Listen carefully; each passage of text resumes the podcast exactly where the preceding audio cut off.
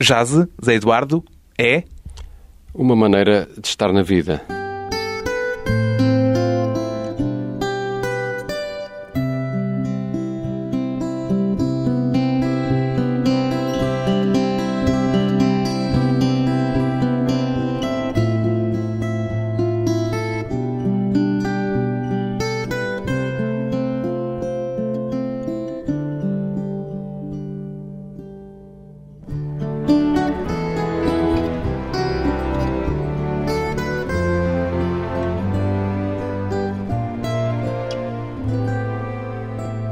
Zé Eduardo, 52 anos, músico de jazz, contrabaixista, compositor, professor de música. Qual é agora a vertente mais forte da sua atividade musical, Zé Eduardo? É aquilo que devia ter sido sempre, que é a performance. Portanto, eu neste momento toco mais do que qualquer uma das outras vertentes. E devia ter sido sempre e não foi porquê? Isso não sei, só o mais além é que pode responder. Porque tem de se ganhar a vida, provavelmente, será uma resposta. É possível, a vida tem muitas, eh, não só na música, a vida tem muitas voltas. Os desígnios do Senhor são indeci... bem, Indecifráveis, para aí. indecifráveis para aí. Posto de parte a veia pedagógica, A veia pedagógica sempre existiu. mas agora está mais afastado. Não há tempo. Eu gosto muito de ensinar, só que tenho pouco tempo para ensinar e então tenho um número muito restrito de alunos, que são os alunos que estudam. Os que não estudam, não ensino. Ensinar deixou, no entanto, de ser a coisa mais importante para si. Sim, eu sempre deveria ter sido um executante e não um pedagogo, embora goste muito de ensinar e tudo o que eu sei transmito às outras pessoas, mas eh, neste momento não é. O que é que o executante ganhou com o pedagogo? Ah, ganha muito, é evidente, porque não se pode ensinar nada, pelo menos da minha maneira de pensar, não é?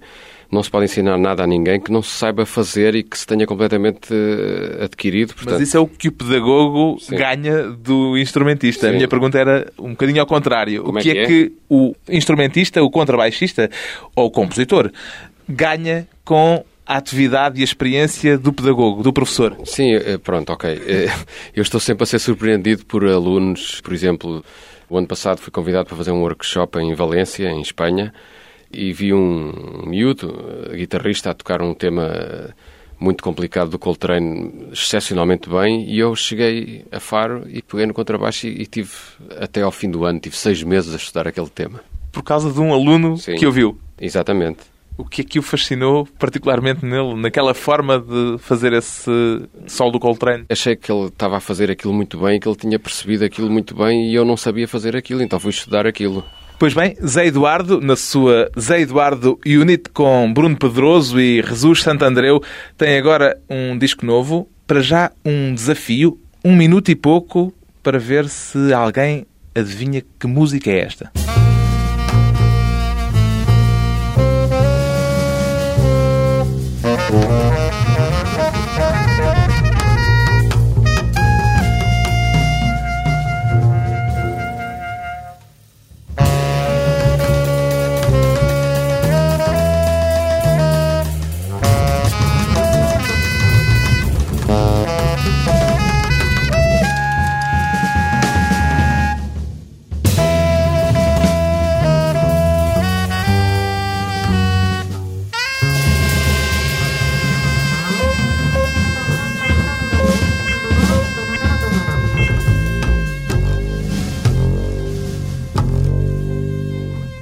Por aí adiante, o tema continua. Acertou quem disse que isto é a grândula Vila Morena, uma grândula muito livre. Foi isso que quiseram fazer, Zé Eduardo. Foi é um, um remake de uma grândula que nós gravámos no primeiro disco, que foi o Ajazar no cinema português, e que a editora nos pediu, uma vez que é um hino, digamos, é a canção emblemática do Zeca Afonso, que nós voltássemos a gravar a grândula.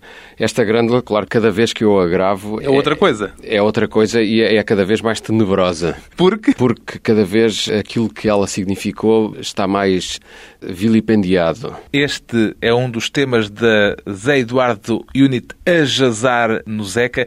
É assim que se chama o disco. Que vasos comunicantes é que há entre a música do Zeca e o jazz, Zé Eduardo?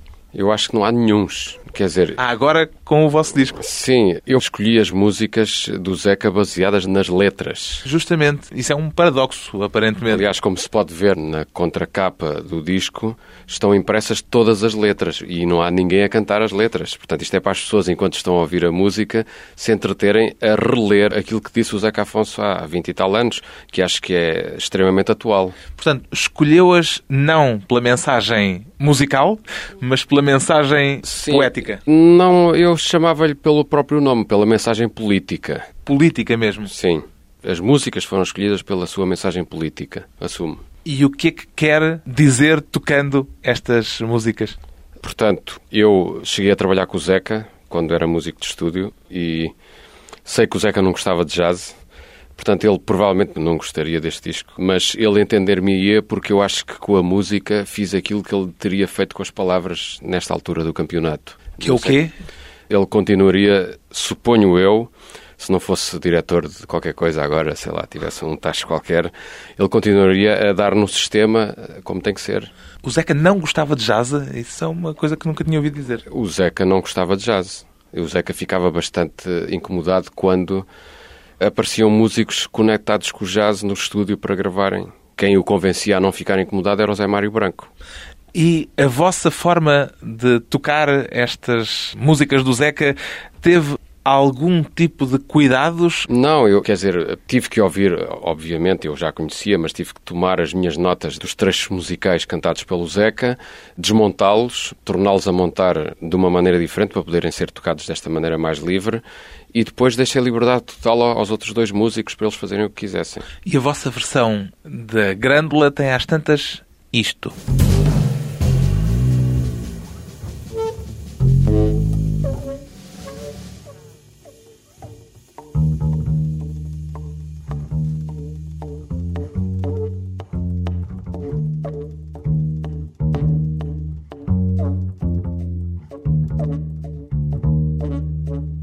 Isto é uma citação da Marcha Fúnebre.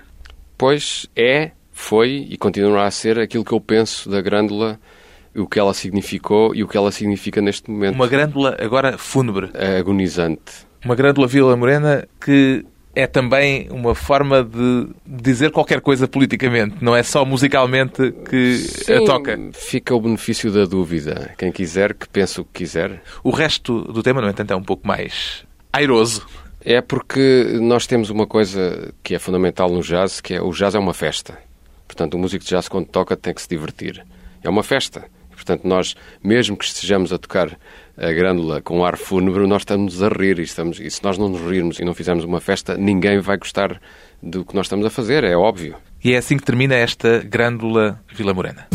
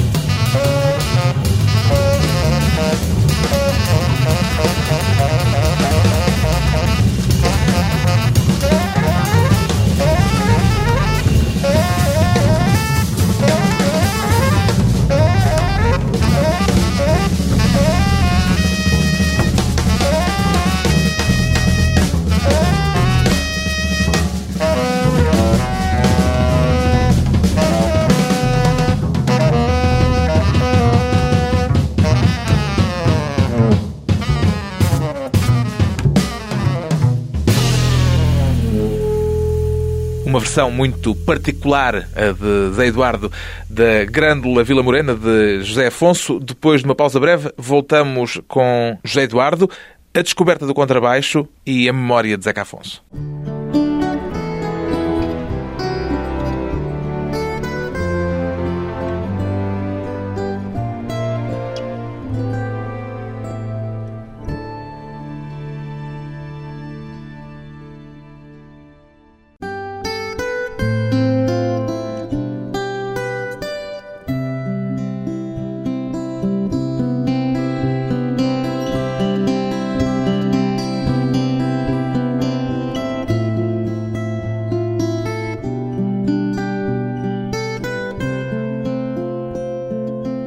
De regresso à conversa com o contrabaixista Zé Eduardo, que fundou a primeira Big Band de jazz em Portugal, que fundou e dirigiu a escola de jazz do Hot Club e que tinha estudado contrabaixo, antes de tudo isto, no Conservatório de Lisboa. O que é que o levou a escolher o contrabaixo, Zé Eduardo?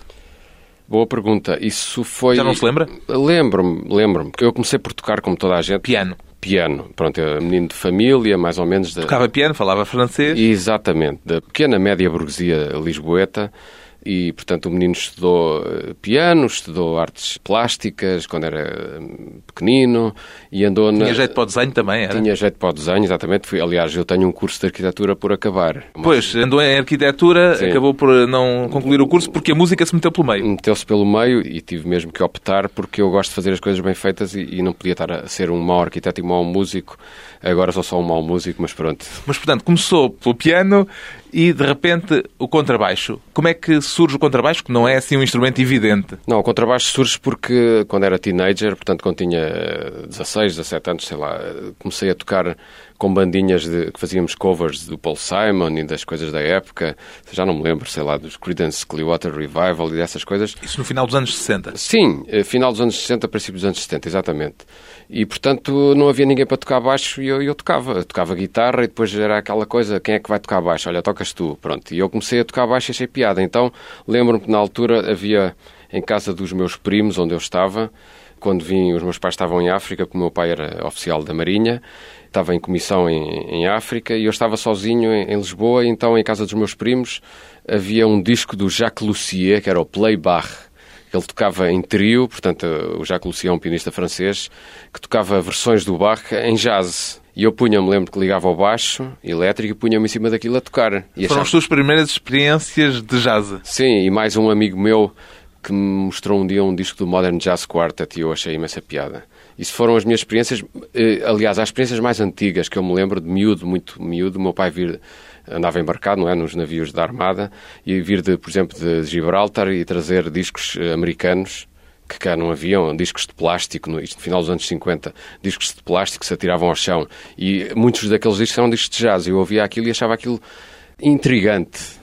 Para um miúdo, aquilo era assim uma, era uma música estranha que não se ouvia. E foi o jazz que lhe chamou primeiro a atenção ou o próprio instrumento, o contrabaixo? Não, acho que o contrabaixo veio por, eh, não sei, foi um amor à primeira vista. Eu quando comecei a tocar aqueles sons graves, identifiquei-me com aqueles sons. Porquê?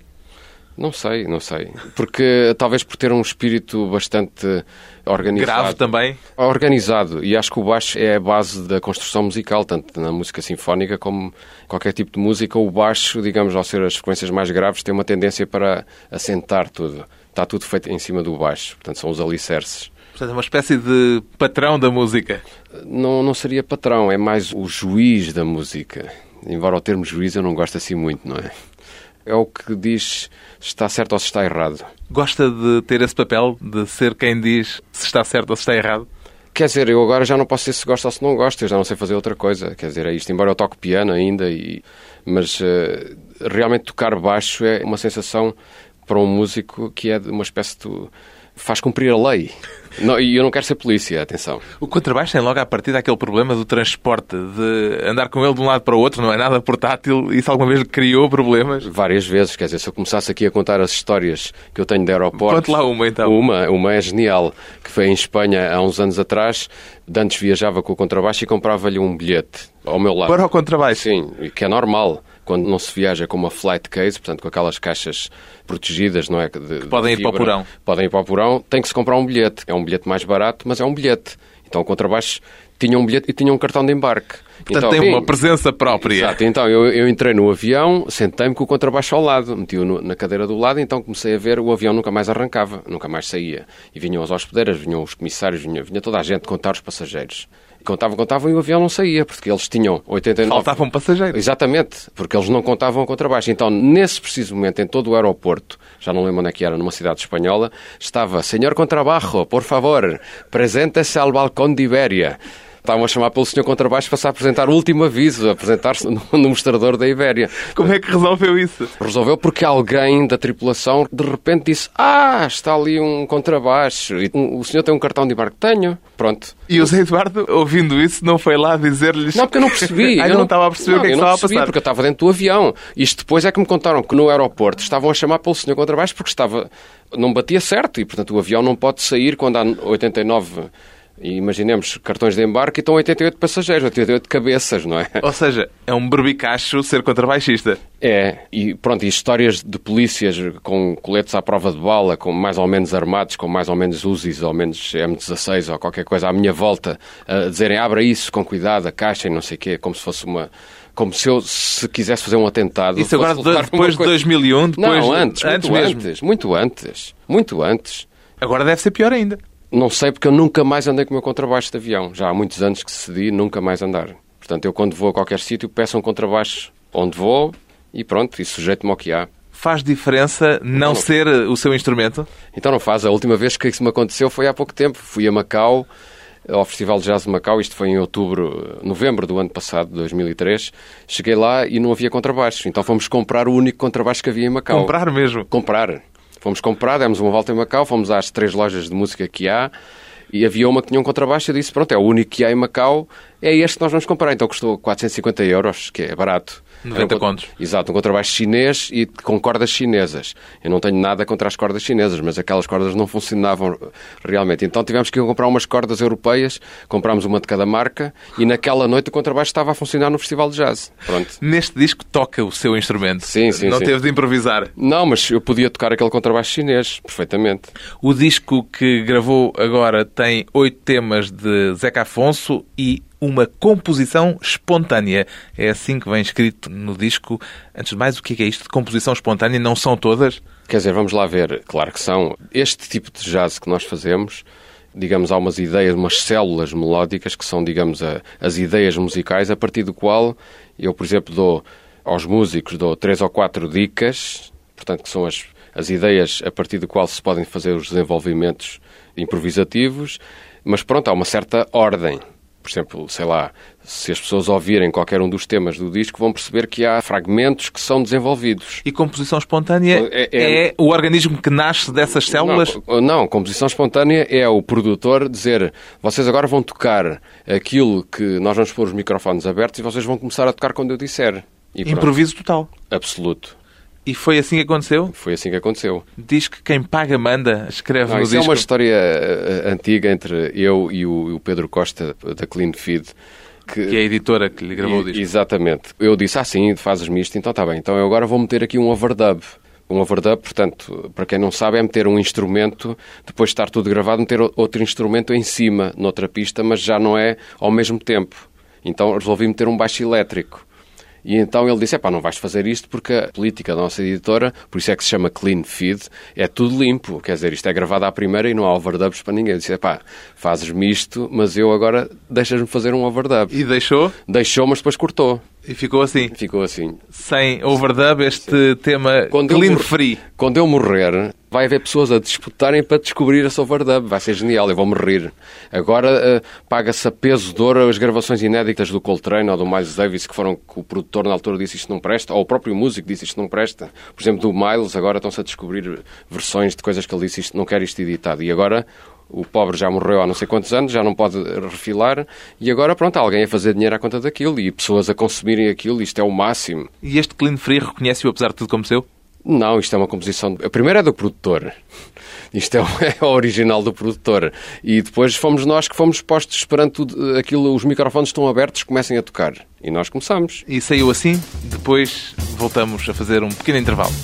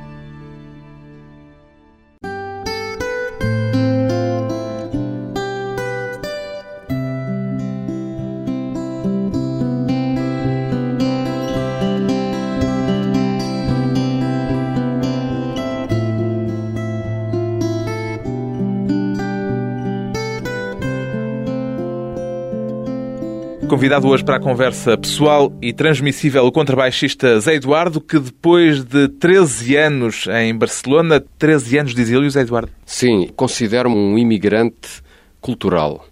Quer dizer, eu tive que emigrar porque não tinha condições aqui. Depois eu, como de outro. 13 anos dessa imigração cultural em Barcelona, decidiu agora radicar-se no Algarve, depois de voltar em 95, para fugir a Lisboa ou para estar mais perto do sol, Zé Eduardo? Pelas duas coisas. Eu agora vou dizer uma coisa, eu sou lisboeta, posso provar, tenho aqui o bilhete de identidade da Lapa. Depois de ter vivido 13 anos numa grande cidade que tem tudo, de, as grandes cidades têm de mal. Barcelona? Sim. Mas também têm tudo o que as grandes cidades podem oferecer de bom, não me vinha metendo numa cidade que tem tudo o que as grandes cidades podem oferecer de mau. E não tem o que Eh, tem podem pouco, oferecer de bom? Tem pouco. Pelo menos em 95, agora não sei, porque considero-me da província já. Ainda bem. Já não é lisboeta. Eh, Abdicou da sua sim, cidadania lisboeta. Tenho outra nacionalidade. Sou marroquino, sou algarvio. E no Algarve há aquilo de que precisa? Ah, eu aliás fui para o Algarve mais ou menos como vão os estrangeiros para o Algarve, à, à procura de uma certa qualidade de vida que não se tem nas grandes cidades, abdicando, evidentemente, e custou-me caro na pele, da falta de trabalho que obviamente não existe no Algarve, não é só na música. A música, digamos, é é uma parte, a cultura, digamos, é, é o, a ponta do iceberg. O problema estrutural do Algarve é muito mais grave que este. O Algarve é uma coisa que funciona por espasmos. No verão funciona, no inverno hiberna. E, portanto, teve de ir criando os seus próprios espaços Sim, eu- ao longo destes anos. Eu, onde chego, invento o meu trabalho. Tenho que o inventar, não tenho outra hipótese. Aliás, como o inventei aqui antes de me ir embora para Barcelona, inventei, inventei a escola do Otto, inventei eh, as coisas todas que inventei. Eu, onde chego, enquanto tiver força, vou inventando. E o que é que está a inventar agora no Algarve? Agora, neste momento, já tenho tudo inventado, mas ainda posso inventar mais qualquer coisa. Neste momento estou a trabalhar com a Companhia de Teatro do Algarve, portanto sou uma espécie, entre aspas, de diretor musical e nada aparece feito. Quer dizer, as pessoas têm que... Não é só juntar água, não é instantâneo Não, não, e em pó. Não, isto tem que se lutar. O que é que mudou no jazz em Portugal nos 13 anos de 82 a 95 que passou em Espanha? Ah, mudou muito. Eh, Quer dizer, Para eh, melhor ou para pior? para melhor, quer dizer, sem dúvida para melhor. Quer dizer, nós neste momento temos um leque de, de músicos de jazz portugueses que estão ao nível europeu, no mínimo. Porquê que deixou Barcelona? Já estava farto. Por uma coisa inexplicável que qualquer imigrante pode explicar. E eu acho que há, muitos dos ouvintes terão sido imigrantes. Saudades. É isso. Acho que essa, essa palavra... Nostalgia. É, sim, é, não, não, saudades. Nostalgia tem, os ingleses têm essa palavra. Agora, saudades mais ninguém tem a não ser os- a língua portuguesa. Acho que é isso. E tinha saudades de Portugal em abstrato ou de É. alguma coisa em concreto? Em abstrato. E depois cheguei cá, tive uma grande desilusão, mas pronto, eu sou português e acho que, que é aqui que eu tenho que estar. Em Barcelona tocou com o Teto Montólio, por exemplo, um grande pianista. A sua vida musical ganhou uma dimensão lá que não teria ganho aqui. Naquele momento histórico ganhou. Quer dizer, se eu tivesse ficado aqui, tinha-me enterrado, quer dizer, não sei. Provavelmente não, provavelmente agora era, sei lá, não sei, era crítico ou tinha uma editora discográfica, sei lá, o que é que eu estava a fazer. Ou estava a vender automóveis, não sei.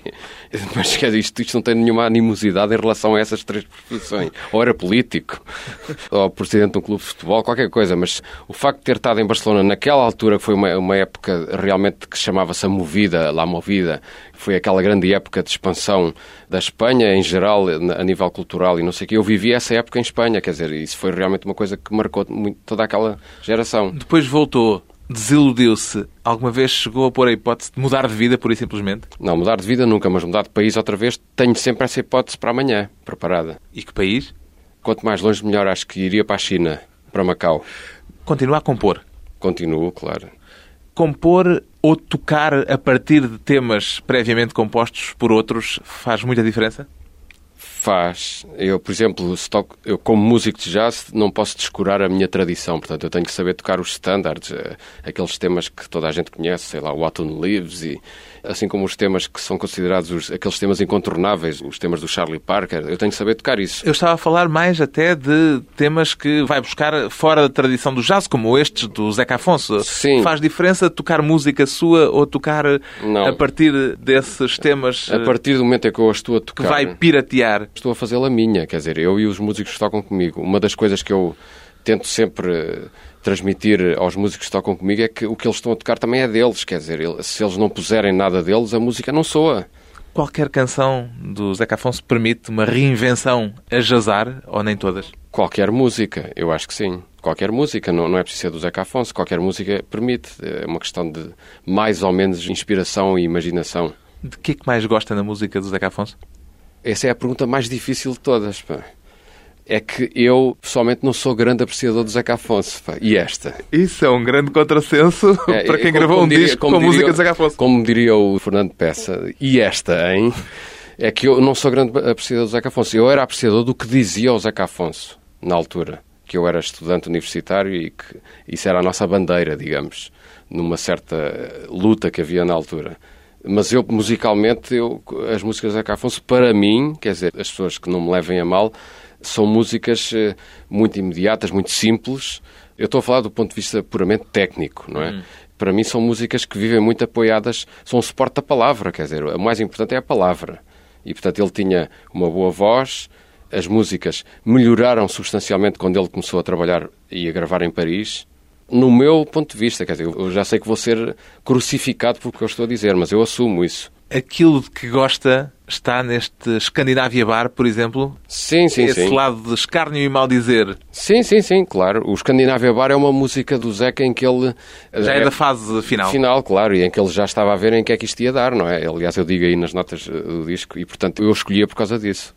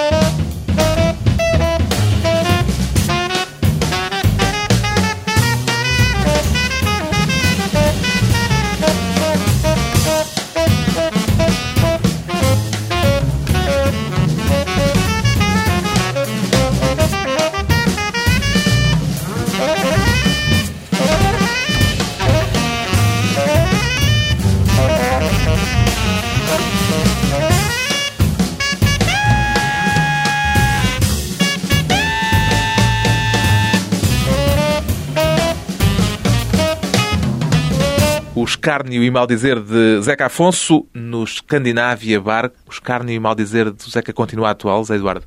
Continua, eu acho que sim. Mais atual a letra ou a música? Quer dizer, eu também escrevi aí no disco que para uns o Zeca Afonso é consciência, para outros é património. Para si? Para mim é consciência. Portanto, para os políticos e para os partidos e para sei lá o que for, é património. Portanto, é uma coisa catalogável e que se pode expor, que se pode levar em viagens de projeção da imagem de Portugal no estrangeiro ou da projeção da imagem de Portugal no interior, tanto faz. Agora, outra coisa usar Afonso como consciência, e essa aí ninguém me atira. Uma questão de consciência, letra e música de uma homenagem em trio a Zeca Afonso no novo disco de Zé Eduardo Unit, Zé Eduardo no contrabaixo, Bruno Pedroso na bateria, Jesus Santandreu no saxofone, a Jazar no Zeca.